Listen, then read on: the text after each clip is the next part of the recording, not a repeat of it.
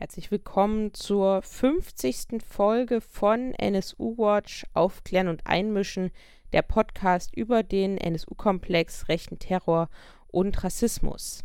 Ja, diese Folge ist eine reguläre Folge unseres NSU Watch Podcasts und wir blicken in dieser Folge nach Frankfurt. Dort hat am 16.06. der Prozess gegen Stefan Ernst und Markus Hartmann begonnen. Der Prozess dreht sich um den Mord an Walter Lübcke und auch um den Mordversuch an Ahmad E. Wir erinnern uns, in der Nacht vom 1. auf den 2. Juni 2019 wurde der Kasseler Regierungspräsident Walter Lübcke auf seiner Terrasse erschossen.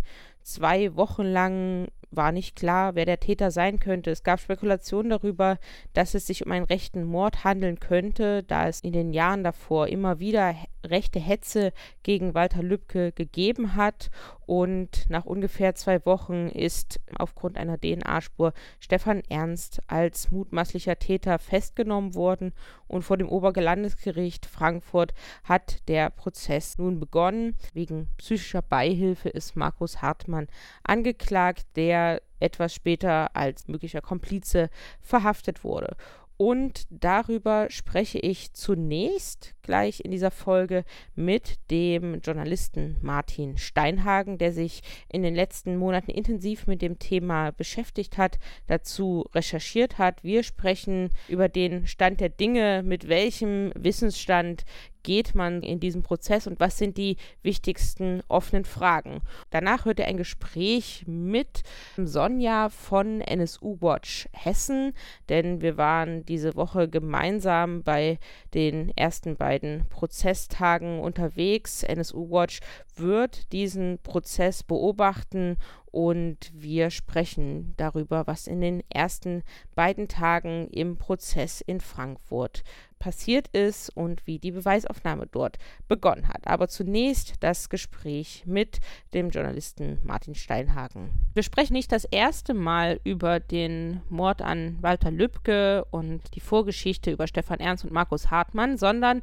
wir haben schon in dem Jahresrückblick 2019 auf dem Chaos Computer Club Congress miteinander gesprochen über den Fall und jetzt zu Prozessbeginn wieder und ich würde gern mit dir über den Stand der Dinge sprechen. Wo stehen wir bei der Aufklärung jetzt, wo der Prozess beginnt? Was würdest du sagen, sind momentan so die wichtigsten Punkte? Was wissen wir und was sind vor allen Dingen die offenen Fragen? Ja, wo stehen wir? Wir stehen bei, ganz am Beginn der Beweisaufnahme in dem Prozess, der jetzt am OLG in Frankfurt begonnen hat. Im letzten Prozesstag wurde das Video vorgeführt der ersten Vernehmung von Stefan Ernst. Das, was ja häufig als das erste Geständnis bezeichnet wird. Also einige Tage nach seiner Festnahme hat er sich ja gemeldet und gesagt, er möchte aussagen. Dann gab es offenbar ein, ein halbstündiges Vorgespräch in der JVA zwischen Polizisten und Stefan Ernst und dann sind sie zusammen ins Polizeipräsidium gefahren dort hat man die Vernehmung aufgezeichnet auf Video ein Anwalt war nicht dabei und das ist dann ein etwa vierstündiges oder mehr als vierstündiges Dokument, das jetzt erstmals vorgeführt worden ist. Wenn du jetzt so auf den Fall blickst, wie stellt er sich dir dar? Welche Details fehlen noch und wie würdest du vielleicht so den Ablauf beschreiben oder was ist passiert? Was man tatsächlich interessant ist, ist, dass die Anklage sich natürlich sehr stark auf dieses erste Geständnis stützt, auch in der Rekonstruktion der Tatnacht. Und da ist natürlich die Frage, Stefan Ernst selbst hat das, ja, das Geständnis ja widerrufen und schiebt inzwischen die Verantwortung seinem früheren Kameraden zu, den tödlichen Schuss abgegeben zu haben. Das wird allgemein als nicht besonders glaubwürdig angesehen, auch weil es anderen Ermittlungsergebnissen widerspricht. Aber zugleich stellt sich ja die Frage, ob deswegen tatsächlich alles stimmen muss, was in diesem ersten Geständnis formuliert worden ist. Es gibt ja für, den, für die unmittelbare Tat zum Beispiel ja auch keine weiteren Zeugen. Man könnte sich ja auch vorstellen, dass vielleicht aus diesen beiden Tatversionen es äh, vielleicht Elemente gibt, die zutreffen und andere nicht. Und ich denke, die, diese Rekonstruktion der eigentlichen Tat und auch vielleicht mögliche Mitwisser oder vielleicht auch Unterstützer, die man noch nicht kennt, das ist sicherlich eine der ganz zentralen Aufgaben von diesem Prozess. Wie würdest du denn beim jetzigen Stand sagen, wie korrespondieren denn die Ermittlungsergebnisse mit den beiden Geständnissen? Die Bundesanwaltschaft sagt, das, was Stefan Ernst in dieser ersten Vernehmung aussagt, das konnten sie in, in großen Teilen bestätigen. Das, das passt zu anderen Ermittlungsergebnissen, unter anderem eben diesen DNA-Spuren am Tatort. Das, das passt dazu, dass er anwesend war. Der Schusskanal wurde auch nochmal analysiert, der, um die Frage zu klären, ob auch diese andere Version, nämlich dass es ein Streitgespräch gegeben hat auf dieser Terrasse und, und der Schuss sich gelöst hat, ob er auch dazu passt. Und sie gehen davon aus, dass das nicht stimmt, sondern dass der Schuss, so wie es Stefan Ernst ja auch zunächst beschrieben hat, von der Seite und überraschend für Walter Lübcke abgegeben wurde. Das lässt sich offenbar feststellen an dem, dem Weg, den die Kugel im Kopf genommen hat. Es gibt zudem keine Spuren, die Markus H. an den Tatort bringen, also keine DNA-Spuren, die man festgestellt hat und auch keine, keine sonstigen Zeugenaussagen. Es gibt, es gibt ja noch Zeugenaussagen, die ein zweites Auto gesehen haben, aber da haben die Ermittlungen bisher ins Leere geführt. In dem Geständnis tauchen eigentlich immer wieder Personen auf, die Stefan Ernst gesehen haben oder gesehen haben müssten. Also laut Geständnis hat er Walter Lübcke intensivst gestalkt. Also der war dort immer wieder vor Ort, würde ich deswegen als intensiv gestalkt bezeichnen, stand vor der Wohnungstür. Das ist ein Ort, da wohnen 300 Leute. Hat das niemand bemerkt? Und er spricht auch davon, dass er Menschen gesehen hat, als er von dem Mord weggegangen ist und als er zum Mord ausgestiegen ist. Gibt es da eigentlich Zeugen und Zeuginnen Aussagen, die ihn da gesehen haben oder sind diese Personen nicht gefunden worden?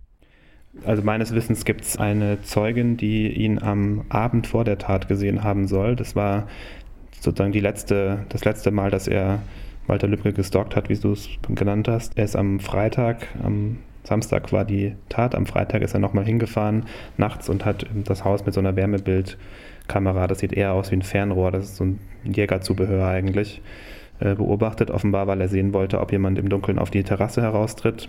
Und als er da hingefahren ist, hat ihn möglicherweise eine Person gesehen. Da gibt es eine Beschreibung von einer Zeugin, wo die, äh, die, das, was sie gesehen haben will, passt, passt zu Stefan Ernst. Sie sagt jemand mit einer Kappe, mit einem Rucksack und ungefähr in seiner Größe. Die Personen, die ihn vom Tatort haben weggehen sehen, laut seinem ersten Geständnis, dem Widerrufenen, die sind meines Wissens nach nicht ermittelt worden. Und die hat man nicht finden können. Ich glaube auch, dass, dass man in diesem Dorf sehr, sehr schnell auffällt. Ich war auch mal dort und es ist wirklich ein sehr, sehr kleiner Ort. Aber es war ja an diesem Tag eben Kirmes, sodass da ziemlich viel los war und ziemlich viele Leute auch von auswärts kommen. Und, da ist es, glaube ich, kann ich mir gut vorstellen, dass wenn man an jemanden vorbeiläuft, den man nicht sieht, dass man sich da gar nicht dran erinnert am nächsten Tag wenn wir uns an dem Geständnis weiter entlanghangeln und da vielleicht auch mal ein bisschen die Lücken rekonstruieren, das Umfeld von Stefan Ernst. Er beschreibt sozusagen in dem Geständnis im Grunde, dass er aussteigen wollte 2010 oder schreibt, beschreibt so eine Art Szeneausstieg, dass er sich eben zurückgezogen hat und dann irgendwann Markus Hartmann auf der Arbeit wieder getroffen hat, seinen alten Kameraden und sie sich dann wieder angefreundet haben und auch politisch angefreundet haben. Er spricht allerdings nicht davon, über das, was wir nämlich heute wissen, dass sie gemeinsam auf dem großen AfD-Aufmarsch in Chemnitz waren, also noch weitere Veranstaltungen besucht haben. Wie würdest du die Einbettung von Stefan Ernst in eine extreme Rechte, in die Rechte virtuell oder persönlich beschreiben? Ich finde, wenn man jetzt mal dieses, dieses erste Geständnis als Grundlage nimmt und erstmal davon ausgeht, dass diese biografischen Details in den Grundzügen zutreffend sind, dann ist es schon interessant, dass es jemand ist, der zunächst, wie er es selber sagt, als Jugendlicher nicht eingebunden gewesen sei in Neonazi-Strukturen. Vielleicht ist das auch gelogen, das wissen wir natürlich nicht. Aber er trotzdem damals schon schwere Straftaten begangen hat, die genau in das, in das Bild oder in, in die Ideologie der Szene gepasst haben zum Ende der 90er. Und der dann so in den 2000er Jahren eben den Weg findet in die Kameradschaftsszene sich auch ähm, offenbar für das Thema autonome Nationalisten interessiert hat, zumindest klingt das so ein bisschen an. Und der dann 2010 vor allem auch aus persönlichen Gründen äh, versucht oder dort auf Distanz geht. Ich meine, ein Ausstieg ist es sicherlich nicht gewesen. Er beschreibt ja auch, dass ähm, ein, einer seiner Kameraden seine Frau beleidigt hat, die aus Russland stammt, dass das irgendwie ein Auslöser war, der ihn oder ein, ein Moment war, der ihn verletzt hat und ihm zum Hinterfragen der, der Ideologie gebracht hätte. Und interessant finde ich dann aber auch zu sehen, dass er dann beschreibt, wie er so ab 2014, 15, er hat ja selber das Wort benutzt, sich wieder radikalisiert und feststellt, dass das, was er eigentlich ja, ausgesagt hat, dass er das schon hinter sich gelassen hat, wie, wie leicht das wieder zu reaktivieren ist, wenn in der Gesellschaft außenrum eben diese ganzen Themen die für ihn immer schon eine Bedeutung hatten, vor allem ja Ablehnung von Migration, scheint ja zentral gewesen zu sein, wie das einfach so sehr leicht wieder zu reaktivieren ist. Und er sich dann ja offensichtlich schnell in Milieu wieder einfindet. Genau, und ein bisschen in ein anderes. Das ist auch spannend, finde ich, als jemand, der aus der Neonazi-Szene kommt, der dann wieder nicht so wieder in die einfach in diese Szene eingetaucht ist, sondern in das, was es dann eben, was dann entstanden ist zu jener Zeit. Also diese, diese neue Mischszene rund um AfD, Pegida und, und ähnliche. Da scheint er sich ja dann wieder wohlgefühlt, wohlgefühlt zu haben. Und auch, so ist mein Eindruck, in so einer Art, sagen wir mal, deutsche Normalität, wie wir sie auch aus dem NSU-Komplex kennen. Niemand von denjenigen in Zwickau, wo der NSU gewohnt haben, die waren in eine Kameradschaftsszene oder Neonazi-Szene eingebunden, aber dort war Rassismus einfach sehr normal und ähnlich stellt sich mir das eigentlich auch bei Stefan Ernst dar. Er war in einem Schützenverein, in dem man, wenn man nachfragt, ja, was ist denn damit, dass Stefan Ernst dagegen war, dass äh, Geflüchtete nach Deutschland kommen, gesagt wird, ja, das ist hier jeder, jeder ist hier dagegen. Und auch wie er selber beschreibt, dass er einfach dann auf der Arbeit Kollegen findet, mit denen er sich über politische Themen unterhalten kann und mit denen er sich dann auch politisch eben einig ist. Und das ist ja auch etwas, was ganz wichtig ist, diese Normalität, die ihm dann auch sozusagen den Rücken stärkt, also würde ich sagen, und wo er sich dann nicht alleine fühlt, sondern immer wieder Menschen findet, die sich politisch mit ihm auch einig sind. Und dann braucht es ja auch gar keine Kameradschafts-Neonazi-Szene mehr. Da braucht er ja mit den alten Kameraden gar keinen Kontakt aufnehmen, sondern das sind dann halt seine Leute, sein Milieu, die ihm dann auch im Zweifel helfen, Waffen abkaufen und so weiter und so fort.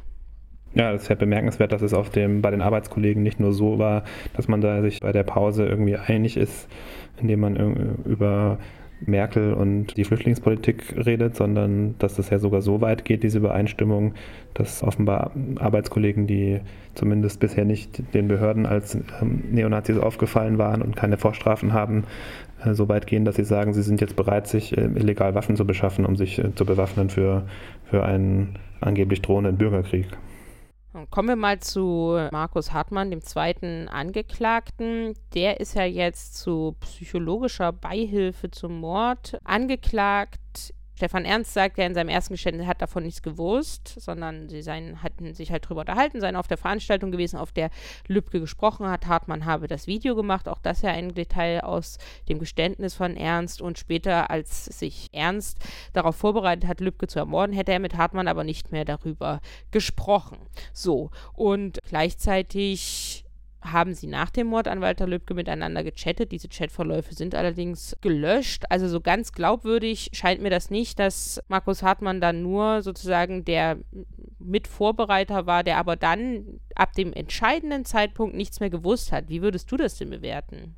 Tja, das ist wahrscheinlich die knifflige Frage, vor allem was man ihm dann wird nachweisen können. Tatsächlich gibt es ja so diese Threema-Chat-Verläufe, die beide gelöscht haben von ihren Handys, so dass wir, glaube ich, da gibt es, glaube ich, keine Hoffnung, dass man erfährt, was da drin stand.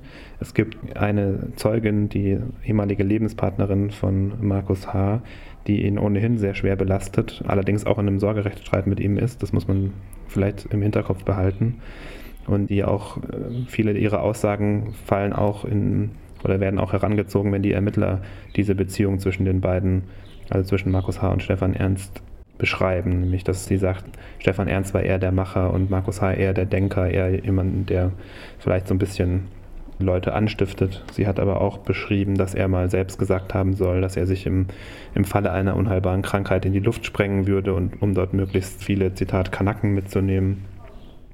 Also sie beschreibt ihn schon als jemand, der auch zu ja, letztlich terroristischen Taten bereit wäre und sie sagt auch, sie hält es für eher unwahrscheinlich, dass er das alles nicht gewusst haben soll. Aber offenbar ist es den Ermittlern nicht gelungen, jetzt das auch irgendwie nachzuweisen. Bei Markus Hartmann stellt sich gleichzeitig noch die Frage, wie ist er mit den Behörden involviert? Also das, der Verdacht kommt ja immer wieder auf, weil am Anfang wurde sehr klar verneint, dass Stefan Ernst für den Verfassungsschutz gearbeitet hat als V-Mann, aber bei Markus Hartmann wurde es nicht so klar am Anfang verneint. Jetzt war die Rede davon, dass es einen Anwerbeversuch gab, aber der gescheitert sei. Und gleichzeitig wurde ja Wissen des Verfassungsschutzes nicht komplett an Gerichte weitergegeben im Jahr 2015 und jetzt finden sich vertrauliche Dokumente Dokument der Polizei auf seinem Handy. Das scheint mir eine der großen offenen Fragen zu sein. Was ist denn da dein Eindruck? Ja, sicherlich ist das eine der zentralen Fragen. In, in Hessen zeichnet sich ja auch ein Untersuchungsausschuss ab und der wird sich hoffentlich dann damit auch beschäftigen. Der hessische Innenminister Peter Beuth hat auch inzwischen dementiert, dass Markus H. jemals für den Verfassungsschutz gearbeitet hat. Zu dem Anwerbeversuch will man sich nicht wirklich äußern. Das ist ja eine Recherche vom NDR, von Panorama gewesen, dass es mal den Versuch gegeben hat, Markus H. anzuwerben, offenbar erfolglos. Man kann sich natürlich fragen, ob es vielleicht Kontakte gab mit anderen Behörden. Wir wissen ja auch, dass das Bundesamt für Verfassungsschutz in in Nordhessen mindestens eine Quelle gehabt haben muss. Es gibt zumindest auch Quellenberichte über Markus H. schon, schon sehr, sehr früh. Von daher ist das sicherlich eine der zentralen Fragen. Das Gericht hat ja jetzt noch kein Programm zur Beweisaufnahme veröffentlicht. Deswegen können wir ja jetzt noch spekulieren und unsere Wunschvorstellungen auch formulieren, um den Mordfall Lübcke und alles, was vorangeht, also auch den mutmaßlich rassistischen Angriff auf Ahmad E. und die vorherigen Taten von Stefan Ernst. Dort steht auch noch ein Angriff auf einen engagierten Lehrer im Raum, dessen Adresse sich auf Feindeslisten von Stefan Ernst befunden haben. Was muss in Frankfurt vom Oberlandesgericht auf den Tisch, welche Zeugen und Zeuginnen müssen gehört werden, deiner Meinung nach, damit wir diese Teile zusammensetzen können und wirklich ein gesamtes Bild ergeben können? Wie soll, müsste die Beweisaufnahme auf, aussehen? Also vermutlich wird spannend sein zu hören, was die Nebenkläger dazu zu sagen haben. Also Familie Lübcke wird ja sicherlich auch aussagen, insbesondere der Sohn, der seinen Vater finden musste und auch Ahmed E. wird als Zeuge gehört werden. Und ich denke, das sind sicherlich Aussagen, die jetzt über den reinen Erkenntnisgewinn hinaus sicherlich auch interessant sein werden, um auch nochmal die Dimension klarzumachen, die diese Taten haben in den Leben von denjenigen, die davon betroffen sind. Dann wird sicherlich interessant werden, wie Personen aus dem Umfeld der Angeklagten vor Gericht aussagen, also ob man da Ähnliches erleben wird wie vielleicht in München, dass dass Leute aus der Szene kommen und eher versuchen, ein bisschen mit dem Gericht zu spielen oder, oder sich da inszenieren wollen. Oder ob das ähm, in diesem Fall anders abläuft, auch wie vielleicht der Richter in Frankfurt, der jetzt in den ersten beiden Prozesstagen ja doch relativ forsch aufgetreten ist, wie der mit sowas umgehen würde, ob man da vielleicht Unterschiede erkennt zum NSU-Prozess.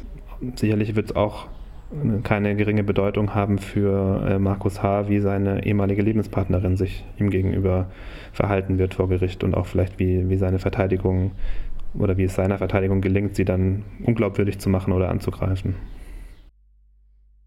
Letztlich müsste ja auch beleuchtet werden, das gesamte politische Engagement von, von Stefan Ernst und die gesamte rechtsterroristische Tätigkeit. Also wenn wir uns nochmal zurückerinnern, der erste Anschlag, Brandanschlag 1989 aus rassistischen Gründen, ein versuchter Sprengstoffanschlag, ein versuchter Mord, ein rassistischer mit einem Messer schon Anfang der 1990er Jahre, dann die relativ klassische kameradschaftliche Neonazi-Aktivität und dann darf man ja nicht vergessen, bei Stefan Ernst sind auch Feindeslisten gefunden worden. Und zwar sehr konkrete von konkreten Ausspähungen. Wie gesagt, der angegriffene engagierte Lehrer stand mit Adresse da drauf, aber auch die jüdische Gemeinde in Kassel inklusive Details. Das ist wirklich eine Ausspähung. Was ist denn da alles gefunden worden und muss das in, im Gericht auch Eingang finden?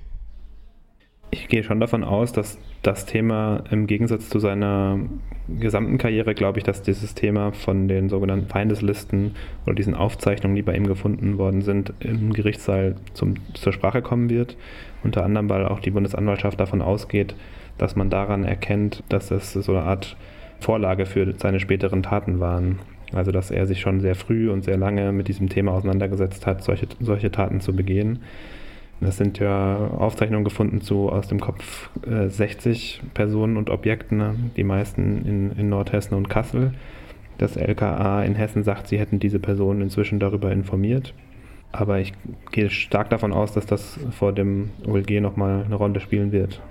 Das heißt, all das müsste nochmal überprüft werden, auch um herauszufinden, ob es noch weitere Taten gibt, die Stefan Ernst und vielleicht auch Markus Hartmann oder deren Umfeld zugeschrieben werden könnten. Es gibt deutschlandweit ja viele Fälle, die ungelöst sind an rechter Gewalt. Vielleicht wird man in einige von denen jetzt nochmal Licht hineinbringen können. Auch der Angriff auf Ahmad E. war bislang sozusagen nicht gelöst und konnte jetzt höchstwahrscheinlich Stefan Ernst zugeschrieben werden. Und das zeigt ja auch auf massive Lücken in der Aufklärung von möglicherweise rechten Gewalttaten, wo die Ermittlungen offensichtlich auch nicht weit genug gehen, um da die Fälle auch zu lösen. Also das wird uns sicherlich in den nächsten Monaten und ich nehme mal an, gerade was das Behördliche angeht, nochmal stärker im Untersuchungsausschuss beschäftigen. Aber wenn da der Blick weit genug ist, denke ich, kann man schon sehr viel herausarbeiten und auch nochmal sehr viel Licht nach Hessen werfen und vielleicht vielleicht sogar auf den Mord an Halit Yozgat, zu dem ja Markus Hartmann damals auch befragt wurde, weil er immer wieder die Homepage, auf der der Mord dargestellt wurde, aktualisiert hat, vorgeladen wurde und dann gehen konnte, nachdem er gesagt hat, dass er eben Halit Yozgat gekannt hat und es sich deswegen interessiert hat, aber niemand ihn gefragt hat äh, oder niemand wusste, oder es nicht für wichtig fand, dass er eben ein aktiver Neonazi ist und auch polizeilich bekannt. Also all das wird ja zu klären sein. Ja, vor allem ist auch überraschend, dass nach allem, was man weiß, er 2011 nicht nochmal vorgeladen wurde, als den Behörden ja dann schon klar war, welchen Hintergrund diese Taten hatte, hatten. Spätestens da hätte man sich ja fragen können, wir hatten doch da schon mal jemanden befragt, der aus der Szene kommt, warum äh, holen wir uns den nicht nochmal und reden mit ihm darüber das ist offenbar unterblieben. Ja. Was sind für dich die zentralen offenen Fragen, die jetzt in den nächsten Monaten angegangen werden müssen? Zum einen betrifft das natürlich ganz konkret diese Tat. Ich finde, es, es muss natürlich geklärt werden, wie genau der Mord abgelaufen ist, welche Vorbereitungen es da gab, ob es vielleicht tatsächlich noch Unterstützer oder Unterstützerinnen gab, die wir nicht kennen. Es müsste geklärt werden, ob es ähm, Verbindungen gibt, die man als Netzwerk beschreiben könnte oder ob es noch andere Unterstützer gibt gibt, die, die man da dazu rechnen müsste. Es sollte sicherlich aufgearbeitet werden, welche Verbindungen tatsächlich bestehen könnten zum NSU und zu der Tat 2006 in, in Kassel, dem Mord an Halit Yozgat. Dann das nächste große Thema sind natürlich die Behörden. Also der, im Fokus steht da sicherlich vor allem das Landesamt für Verfassungsschutz Hessen und die Frage, wie kam man eigentlich dazu, diese beiden als abgekühlte Extremisten, wie es da in der Sprache des Inlandsgeheimdienstes heißt, zu bewerten? Und welche Rolle haben sie gespielt bei, diesem, bei dieser Waffenbesitzkarte, die Markus H. erteilt wurde? Aber wenn der Untersuchungsausschuss sich auch der Polizei widmet, dann wäre das sicherlich auch aufschlussreich. Also etwa der Frage, hat man nach diesem Angriff auf Ahmed E., hat man da äh, tatsächlich alles ausgeschöpft? Hat man das Thema rassistisches Motiv so behandelt, wie es eigentlich nach dem NSU behandelt werden sollte. Und sicherlich auch bei den Ermittlungen nach dem Mord an Malta Lübcke wird, wird diese Frage im Raum stehen. Also was wäre eigentlich passiert, hätte man zum Beispiel diese DNA-Spur nicht entdeckt, die auf Stefan Ernst gedeutet hat? Wäre dann das Motiv Rechtsterrorismus überhaupt so behandelt worden? Ja, dann sehen wir mal, wie das in den nächsten Wochen und Monaten weitergeht. Und auch wir beide haben uns sicherlich nicht zum letzten Mal über das Thema hier im Podcast unterhalten. Und ja, ich danke dir sehr dafür und bis zum nächsten Mal hier. Gerne, bis zum nächsten Mal. Ich bin jetzt am Telefon mit Sonja von NSU Watch Hessen. Hallo Sonja. Hallo Caro. Wir haben uns ja die Woche schon gemeinsam gesehen. Wir haben ja zusammen den Prozessauftakt in Frankfurt begleitet und beobachtet, aber finden uns am 19., dem Freitag, hier am Telefon zusammen, um mit ein paar Stunden Abstand mal über die ersten beiden Prozesstage zu sprechen, haben wir uns überlegt. Wie gesagt, heute ist der 19.06. und am 16.06., das heißt am Dienstag, war der erste Prozesstag im Prozess gegen Stefan Ernst und Markus Hartmann. Und dazwischen, der Mittwoch, der 17. war eine Pause und am 18., also gestern am Donnerstag, ging es weiter und so wird der Prozess auch terminiert bleiben. Hauptsächlich immer Dienstag und Donnerstag soll verhandelt werden. Fang vielleicht einfach an mit dem 16. Du warst drin. Wie war denn dein Eindruck vom ersten Prozesstag und worum es ging? Der erste Prozesstag hat vor allen Dingen früh angefangen, weil wir uns natürlich wie an, alle anderen Journalistinnen und Pressevertreterinnen früh morgens in die Schlange anstellen mussten, um auch tatsächlich den Prozess im Saal begleiten zu können. Es gibt noch eine andere Möglichkeit für Pressevertreterinnen, nämlich das per Audiostream in einem anderen Raum zu bekommen. Für uns war es natürlich aber auch sehr wichtig, tatsächlich einen Eindruck davon zu bekommen, was für eine Stimmung im Saal herrscht. Auch ne, die Verfahrensbeteiligten gleich zu Anfang einmal zu sehen, um auch später vielleicht im Nachgang das Gehörte auch nochmal einordnen zu können.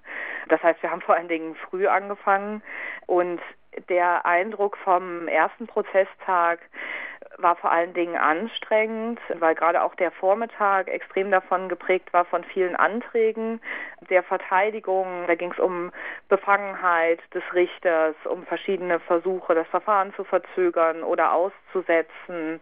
Und damit hat sich der ganze Vormittag im Prinzip gezogen. Das fand ich sehr anstrengend und natürlich auch ja tra tragisch zu beobachten, dass das eben der Prozessauftakt ist, ne, wo die Nebenklage erstmal so gar nichts beitragen kann, wo es vor allen Dingen darum geht, eben das Revier zu markieren, der Verteidiger und sich mit dem Richter quasi einzuloten. Das fand ich anstrengend zu verfolgen auf jeden Fall. Dazu kann man ja nochmal sagen, in dieser Woche war die Nebenklage immer komplett anwesend. Und zwar bedeutet das, die Frau von Walter Lübcke und ihre beiden Söhne haben sich Professor Dr. Matt als Nebenklagevertreter, als Anwalt genommen und waren persönlich und mit ihrem Anwalt dort vertreten. Und Ahmed A., Stefan Ernst ist angeklagt, ihn aus rassistischen Gründen angegriffen zu haben. Der hat sich den ja schon bekannten Nebenklagevertreter Alexander Hoffmann als Anwalt gesucht und die waren auch beide da. Plus ein Dolmetscher und Dolmetscherin für Ahmed A. Das heißt, die Nebenklagebank war voll. Wir kennen das aber aus dem NSU-Prozess. Die Angehörigen und Betroffenen selber, die müssen oder Überlebenden, die müssen nicht an jedem Tag da sein, nur ihre anwaltlichen Vertretungen. Da werden wir sehen, wie das in den nächsten Monaten wird, ob die immer da sein werden. Aber was ich sehr bemerkenswert fand, die Söhne und die Frau von Walter Lübcke, die standen am Anfang des Prozesses, am zweiten Prozesstag konnte ich das beobachten, sehr aufrecht und haben auf die ihnen gegenüberliegende Angeklagtenbank geschaut und sind dabei sehr gerade stehen geblieben. Also ich habe das als Zeichen gelesen, dass sie sich davon nicht einschüchtern und nicht brechen lassen. Ja, genau so habe ich das auch empfunden. Ich fand beide Nebenklageparteien extrem stark an beiden Prozesstagen, also sowohl Arbeit als auch Familie Lübcke, die ja auch zum ersten Mal den Tätern ins Auge blicken mussten, konnten. Ja, und im Gegensatz zum NSU-Prozess sitzt zwar die Presse auch oben auf einer Pressetribüne, darunter sind die ZuschauerInnen, es ist also getrennt, aber man kann alle Verfahrensbeteiligten sehen. Wir erinnern uns, im NSU-Prozess konnten wir die NebenklägerInnen, wenn überhaupt, ganz klein auf den Leinwänden gegenüber der BesucherInnentribüne sehen. Die saßen sozusagen darunter. Und jetzt kann man sie während des Prozesses auch sehen und nicht nur eben die Angeklagten und die Richterbank. So kann man auch viel direkter zeigen, dass solidarische Menschen beispielsweise im Publikum da beobachten. Wobei zu bemerken ist, der Sitzungssaal ist sehr klein, also auch gerade für die, für die Anzahl der Beteiligten und auch für die aktuelle Situation, die wir haben, sodass natürlich auch nur sehr wenig PressevertreterInnen und auch noch weniger Besucherinnen Platz haben im Saal. Also man ist sehr, sehr nah am Geschehen dran, auch von der Pressetribüne aus.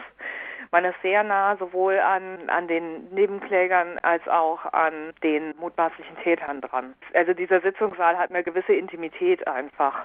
Und am ersten Tag, wie gesagt, der Vormittag war bestimmt von Anträgen. Das heißt, es gab erstmal das haben wir aber vorher auch schon ein bisschen erwartet. Also die Verteidigerbank kann man nochmal sagen, ist besetzt also mit Stefan Ernst, dem mutmaßlichen Haupttäter, seinen Anwälten Frank Hannig und Mustafa Kaplan, den wir eigentlich als Nebenklagevertreter aus dem NSU-Prozess kennen. Da gab es auch sehr viel Diskussion im Vorfeld darüber, dass er sich für dieses Mandat entschieden hat.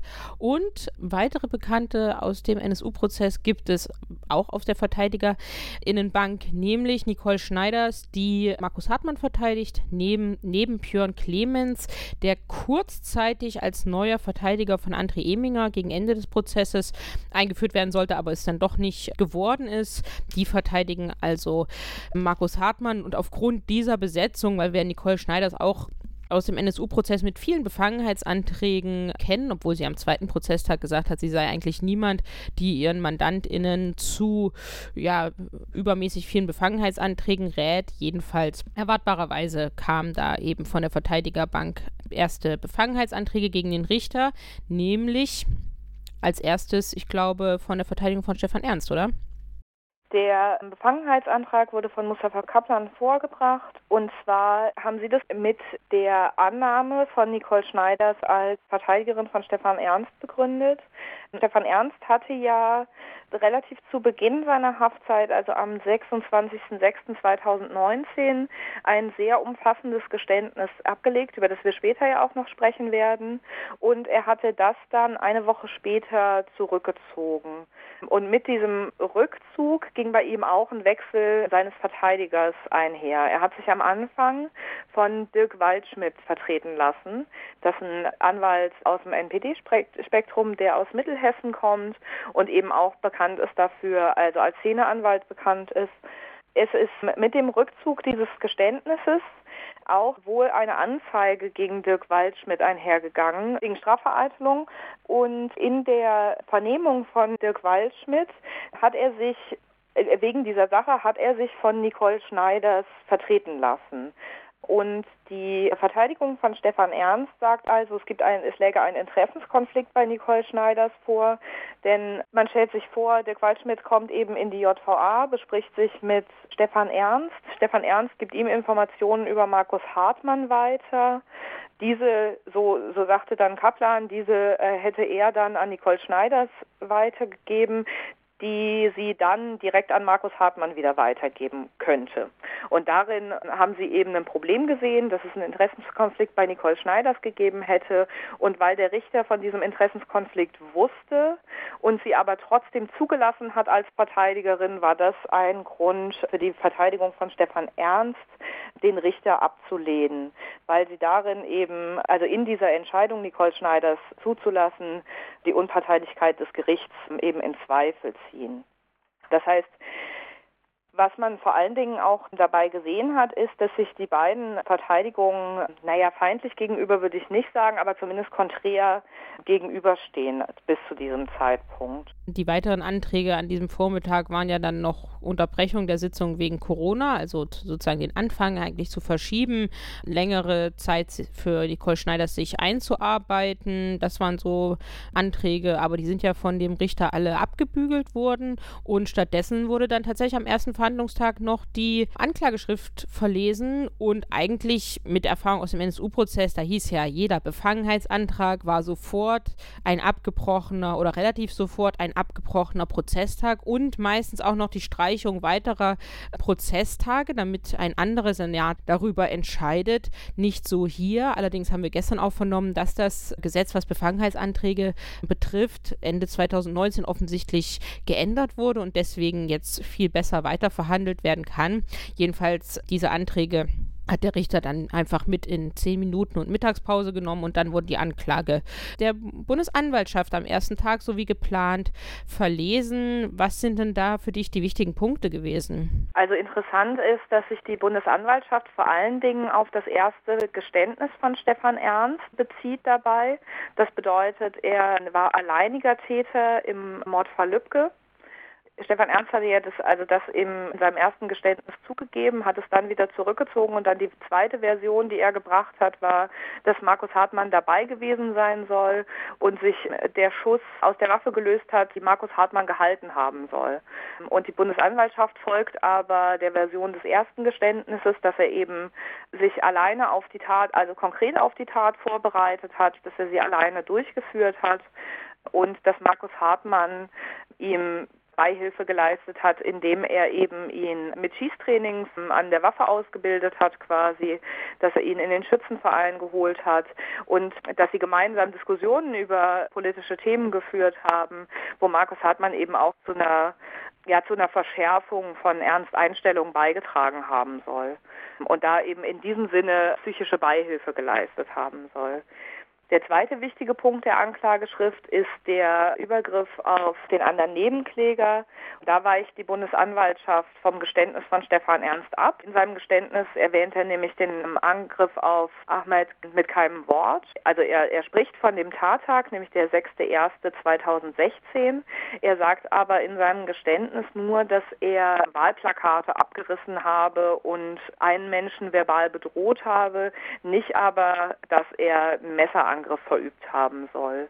Das ist eben der zweite Punkt in der Anklageschrift, der Stefan Ernst vorgeworfen wird. Da ist auch nur dann Stefan Ernst dran beteiligt, dass er eben den jungen irakischen Geflüchteten, der eben in jener äh, Geflüchtetenunterkunft lebte, um dies bei dieser Veranstaltung 2015, auf der Walter Lübcke gesprochen hat, ging. Er lebte in dieser Unterkunft, war abends Zigaretten holen und ist dabei von einem Mann auf dem Fahrrad attackiert worden. Das ist der zweite Anklagepunkt, der Stefan Ernst vorgeworfen wird. Und beiden Angeklagten werden weiterhin Verstöße gegen das Waffenrecht vorgeworfen. Was ist denn so dein erster Eindruck? Wir beschäftigen uns jetzt ja auch schon entsprechend seit über einem Jahr mit dem Mord an Walter Lübcke. Was ist denn so dein Eindruck? Was fehlt denn in der Anklage? Ja, es ist kein, also kein Hinweis auf eine Beteiligung weiterer Neonazis aus Kassel da drin zu finden. Da, das ist meines Erachtens an der Stelle auch nicht ausreichend geprüft worden. Es gab vom BKA letzten Sommer die Meldung, dass es ein Strukturermittlungsverfahren geben solle was das Umfeld von Stefan Ernst und Markus Hartmann aufklären soll, wie der Stand da ist, ist unklar. Ich habe dazu auch nichts mehr in der Presse finden können, aber das bedeutet, alle Fragen von Netzwerk, von Einbindung fehlen eben und die Details zu dem Waffenhändler, von dem Stefan Ernst seine Waffen bekommen hat, MAJ, der wird gesondert verfolgt. Das bedeutet, auch seine Rolle spielt jetzt im Verfahren erstmal keine größere Rolle. Und natürlich da steht da auch die Frage im Raum, woher hat der eigentlich seine Waffen bezogen. Aber das wird eben in einem anderen Verfahren dann Thema werden, wo es dann unsere Aufgabe wieder ist, das zusammenzudenken, auch den Prozess auf dem Schirm zu haben und weiter zu verfolgen, wie die Kette an der Stelle natürlich weitergeht, ne, um sich mit dieser Netzwerkfrage zu beschäftigen. Ja, und dann wird es halt spannend werden, wie das Gericht mit der Anklage umgeht. Also man muss sich ja als Gericht, lässt man zwar die Anklage zu, aber muss sich natürlich nicht nur daran abarbeiten, sondern man hat auch die Pflicht, in dem Fall zu ermitteln und den eben auszuleuchten. Und das heißt, es wäre schon für das Gericht eine Möglichkeit, da den Blick zu weiten. Da bin ich gespannt, wie das passiert. Natürlich kann der Prozess nicht alles leisten aber es gibt ja auch noch den Untersuchungsausschuss, der kommen soll, den wir auch beobachten werden. Und da wird dann hoffentlich das Bild auch etwas klarer.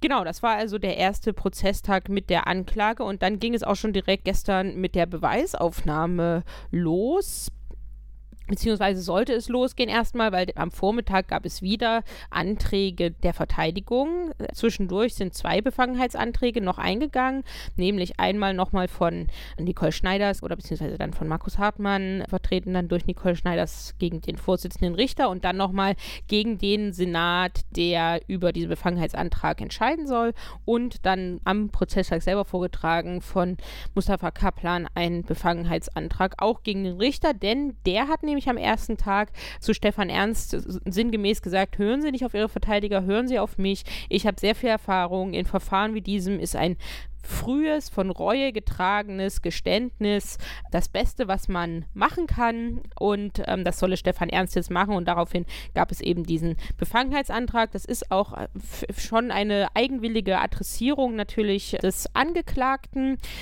Der Richter sagt, das sei seine strafprozessuale Fürsorgepflicht, die er da wahrnimmt. Und diese Befangenheitsanträge sind dann aber auch erstmal zurückgestellt worden für gestern.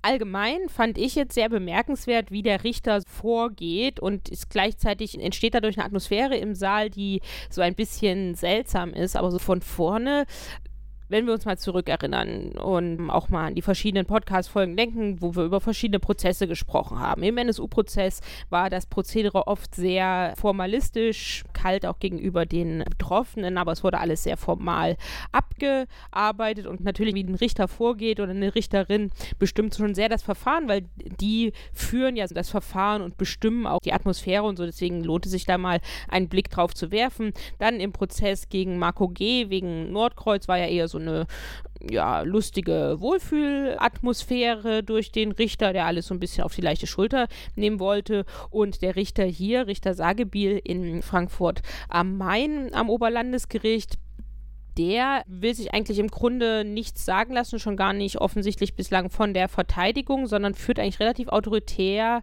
durch das Verfahren und bügelt Dinge so ab. Also wenn es da einen Wunsch gibt von der Verteidigung, was in Protokolle aufnehmen zu lassen, dann sagt er, nee, nee, das, das kommt jetzt nicht ins Protokoll. Und also so ein bisschen flapsig was die Verteidigung auch so ein bisschen natürlich den Wind aus den Segeln nimmt und in dem Fall ganz gut ist, aber was auch dazu führt, dass das, worum es eigentlich geht, nämlich einfach Mord und versuchter Mord und rechter Terror ein bisschen in den Hintergrund rückt, weil es natürlich auch für die, sowohl für Presse als auch die Zuschauer eigentlich sehr lustige Szenerie ist, wie er da entgegnet. Also gestern ging es relativ lange darum, wo soll der Fernseher stehen, auf dem das Video gezeigt wird. Und das hat der Richter dann einfach immer wieder so flapsig überbügelt, Lacher auf der Besucherinnenbank. Also das ist ja schwierig und bin ich auch gespannt, wie sich das weiterhin entwickelt. Aber gleichzeitig entsteht dadurch ein Druck im Verfahren, wo man dann nicht eben unterbricht, sondern wo man dann die Beweisaufnahme durchzieht und damit wieder zurück zum Thema findet, die Anklageschrift vorlesen das, das Video anguckt, komplett auch an dem Tag. Also da wurde dann gestern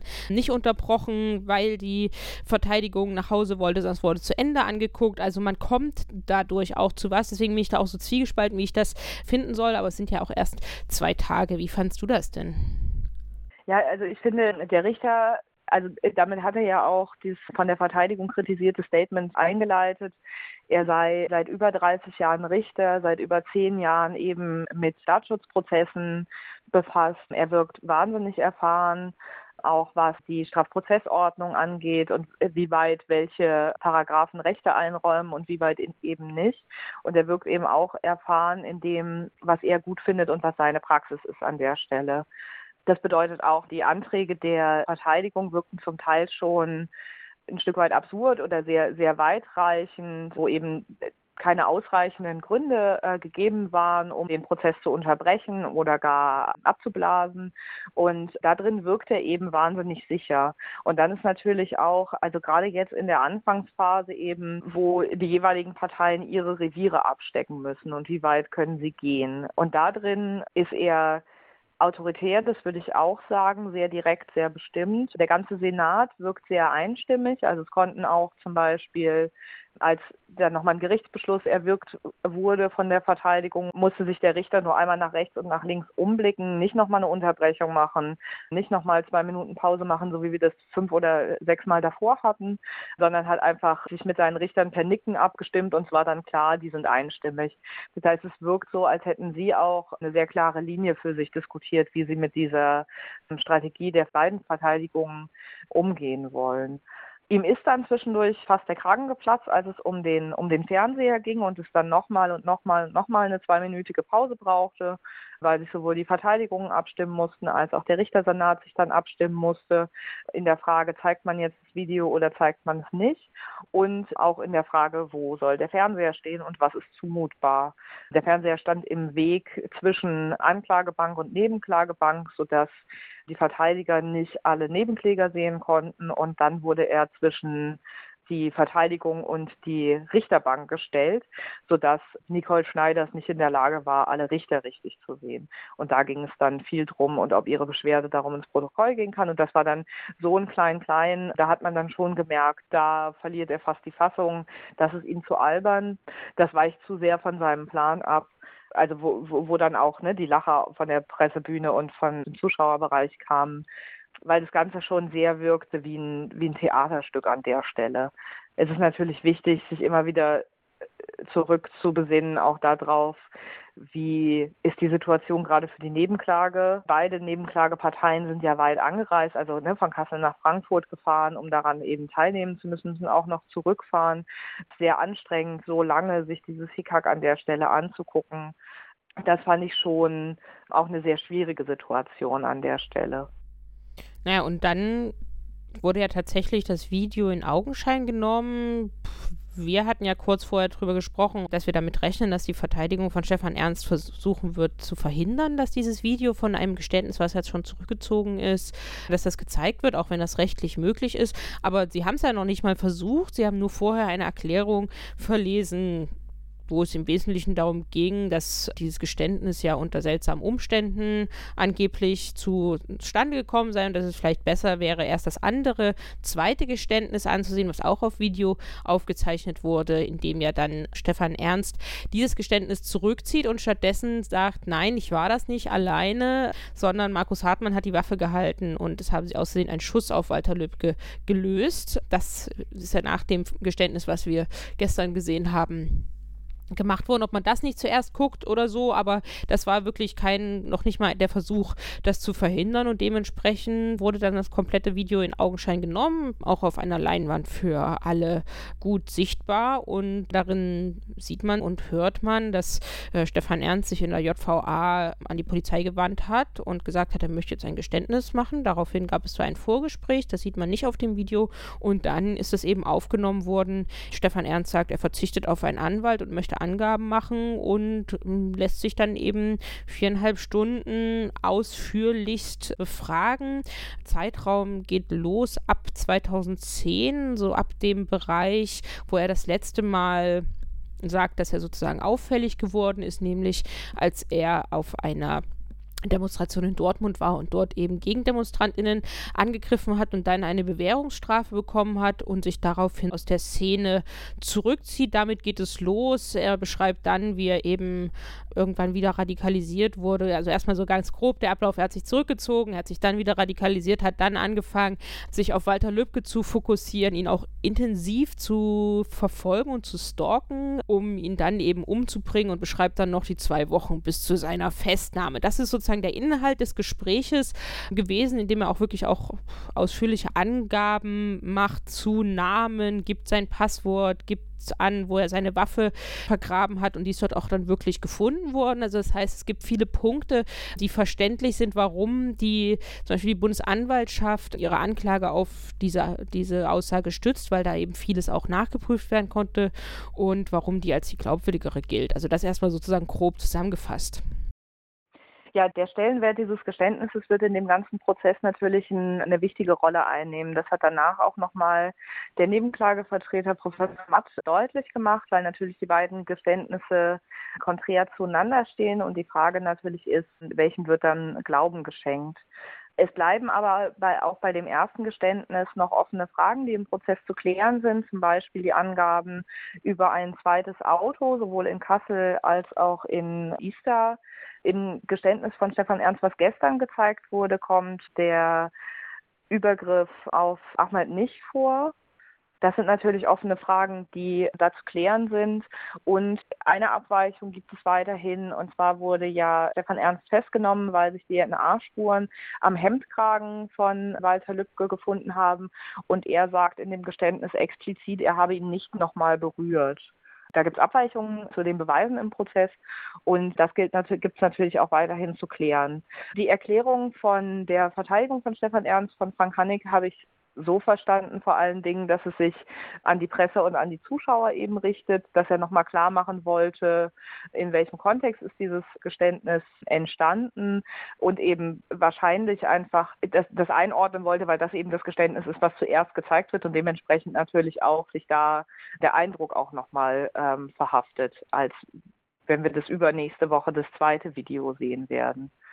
Aber ja, ich war auch erstaunt davon, dass das Zeigen des Videos insgesamt nicht angefochten wurde. Wir hatten da uns gestern schon drüber unterhalten und du hast im Grunde gesagt, das klingt alles schlüssig in dem Geständnis, aber mit dem Wissen, was wir jetzt haben, wenn man das als Folie darüber legt, äh, sieht man halt genau diese Lücken. Stefan Ernst erzählt eben von verschiedenen Schlüsselereignissen, die ihn radikalisiert hätten und für die er Walter Lübcke verantwortlich gemacht hätte, also zum Beispiel den Anschlag in Nizza oder den Breitscheidplatzanschlag, aber eben auch die Silvesternacht 2015, 2016 und dazu gibt er eben an, du hast es schon gerade gesagt, dass er dann im Januar 2016 auf der Straße unterwegs war und Wahlplakate der Grünen und der SPD zertreten hätte. Aber in Wahrheit so ist es angeklagt, hat er wahrscheinlich Ahmad E. angegriffen. Und das heißt, da wird die Lücke offensichtlich, für welche Teile des Geständnisses gilt genau das. Wo sind die Lücken? Zum Beispiel auch erzählt er ja, er sei mit Markus Hartmann auf der Veranstaltung in Lohfelden gewesen und dann hätten sie sich auf Arbeit und im Schützenverein getroffen.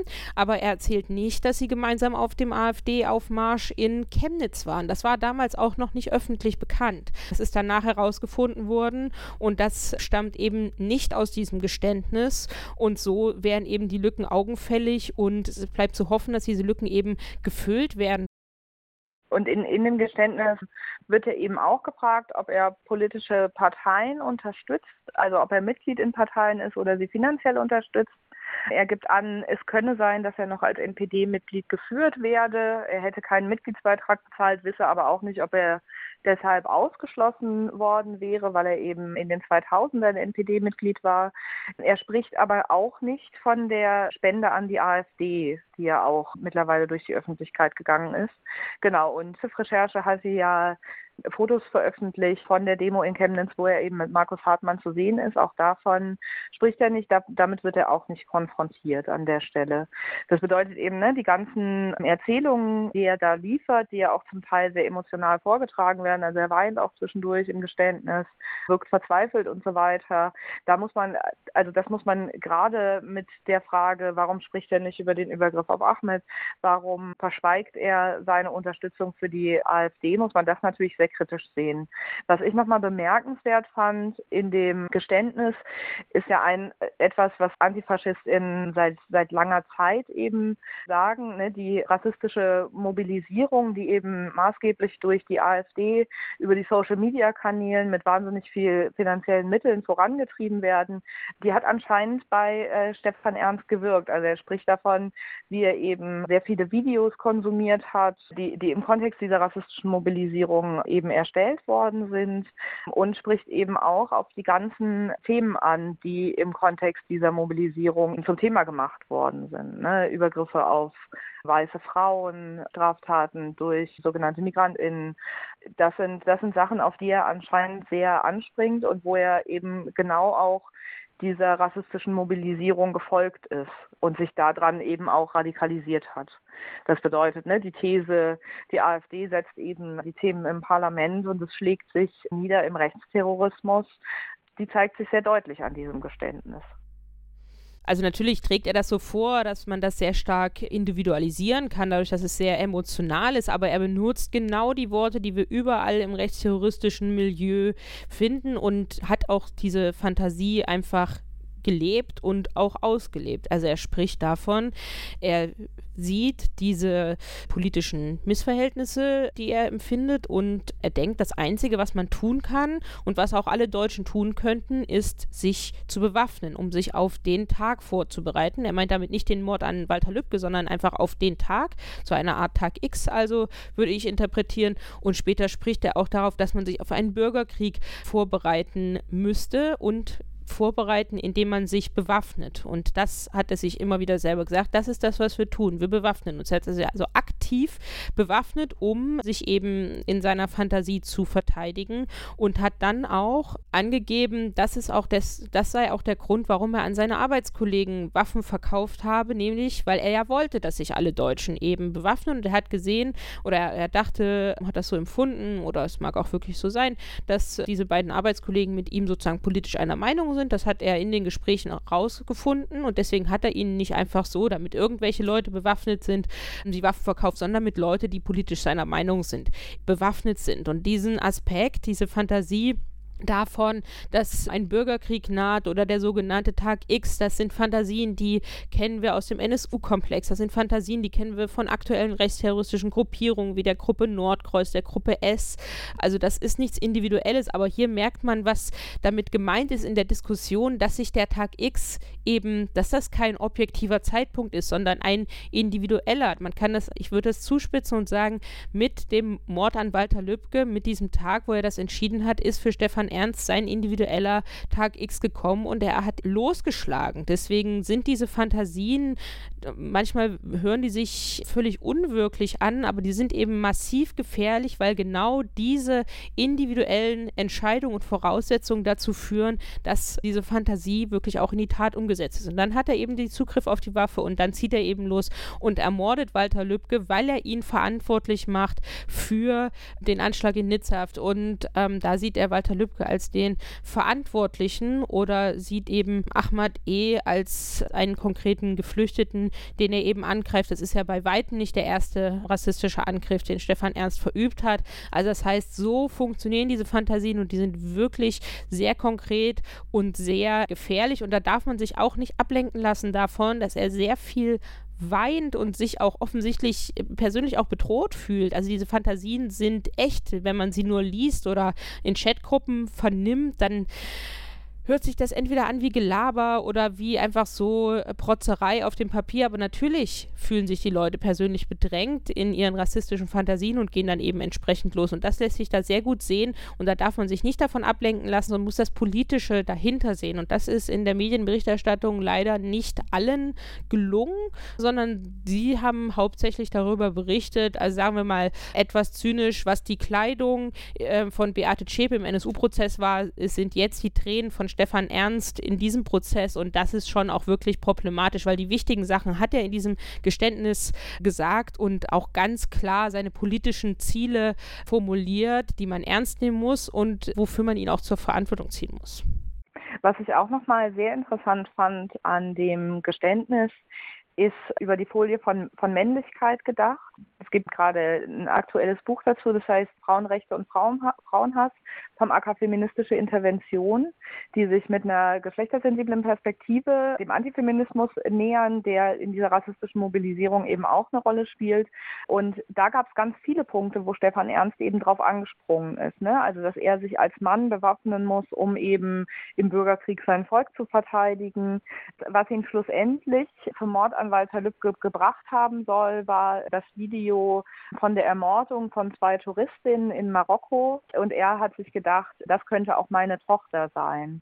Ne? Also dass da auch eben gerade Männer drinnen angesprochen, angerufen werden in, die, in der rassistischen Mobilisierung wieder als Beschützer ihres Volkes tätig zu werden. Und genau das hat er getan. Er hat sich bewaffnet, er wollte eben ne, äh, Personen wie seine Tochter, wie seine Frau beschützen an der Stelle und hat eben zwei Männer auserkoren, die er dafür verantwortlich macht einmal den konkreten Geflüchteten selber als Stellvertreter eben für alle anderen Geflüchteten und eben Walter Lübcke als Entscheidungsträger da drinne. Und er hat eben auch die ganzen Lügenkonstrukte übernommen, die da Thema geworden sind. Also dass Angela Merkel die Grenzen geöffnet hätte im Sommer 2015. Das waren Schlagworte, die er benutzt hat. Ja, und da hat sich, finde ich, nochmal ganz massiv gezeigt, was eben in antifaschistischen Analysen schon sehr lange Thema ist. Und daran zeigt sich eben auch nochmal ganz besonders, wie das vor allen Dingen, wenn das verknüpft ist mit Anrufungen an Männlichkeit, eben zu einer ganz massiven Bedrohung eben wird. Ne? Dieses Thema von, wir müssen unsere Frauen schützen. Und das eben mit Waffengewalt. Der Richter hatte schon gesagt, man möchte dann in der nächsten Sitzung das zweite Geständnis auf Video ansehen, am 30.06. um 10 Uhr. Und jetzt sollte man auch langsam zu normalen Zeiten, gerade in der Besucherinnenschlange, einen Platz da zur Beobachtung bekommen können. Am Tag selber werden wir twittern, dann eben die Berichte veröffentlichen und auch hier im Podcast wird uns das auch immer wieder begleiten. Das heißt, wir beide werden uns sicherlich auch demnächst häufiger darüber unterhalten und darauf freue ich mich schon und vielen Dank erstmal für das erste Gespräch über die ersten beiden Tage. Ja, danke dir. Und mit diesem Ausblick auf die kommende Prozessbeobachtung in Frankfurt beenden wir die 50. Folge von NSU Watch Aufklären und Einmischen. In der nächsten Folge wird es wieder eine Folge der Podcast-Serie mit dem VBRG e.V. zusammengeben, nämlich vor Ort gegen Rassismus, Antisemitismus und rechte Gewalt in Hamburg. Und bis dahin könnt ihr in den Links zum Podcast eure Beschäftigung mit dem Prozess gegen Stefan Ernst und Markus Hartmann wegen des Mordes an Walter Lübcke und dem Angriff auf Ahmad E. vertiefen. Dort findet ihr alte Podcast-Folgen, Dokumentationen und Artikel zum Thema. Und bis zur nächsten Folge findet ihr uns wie immer auf Twitter at NSUWatch, im Internet nsu-watch.info und auch bei Facebook. Bis zur nächsten Folge.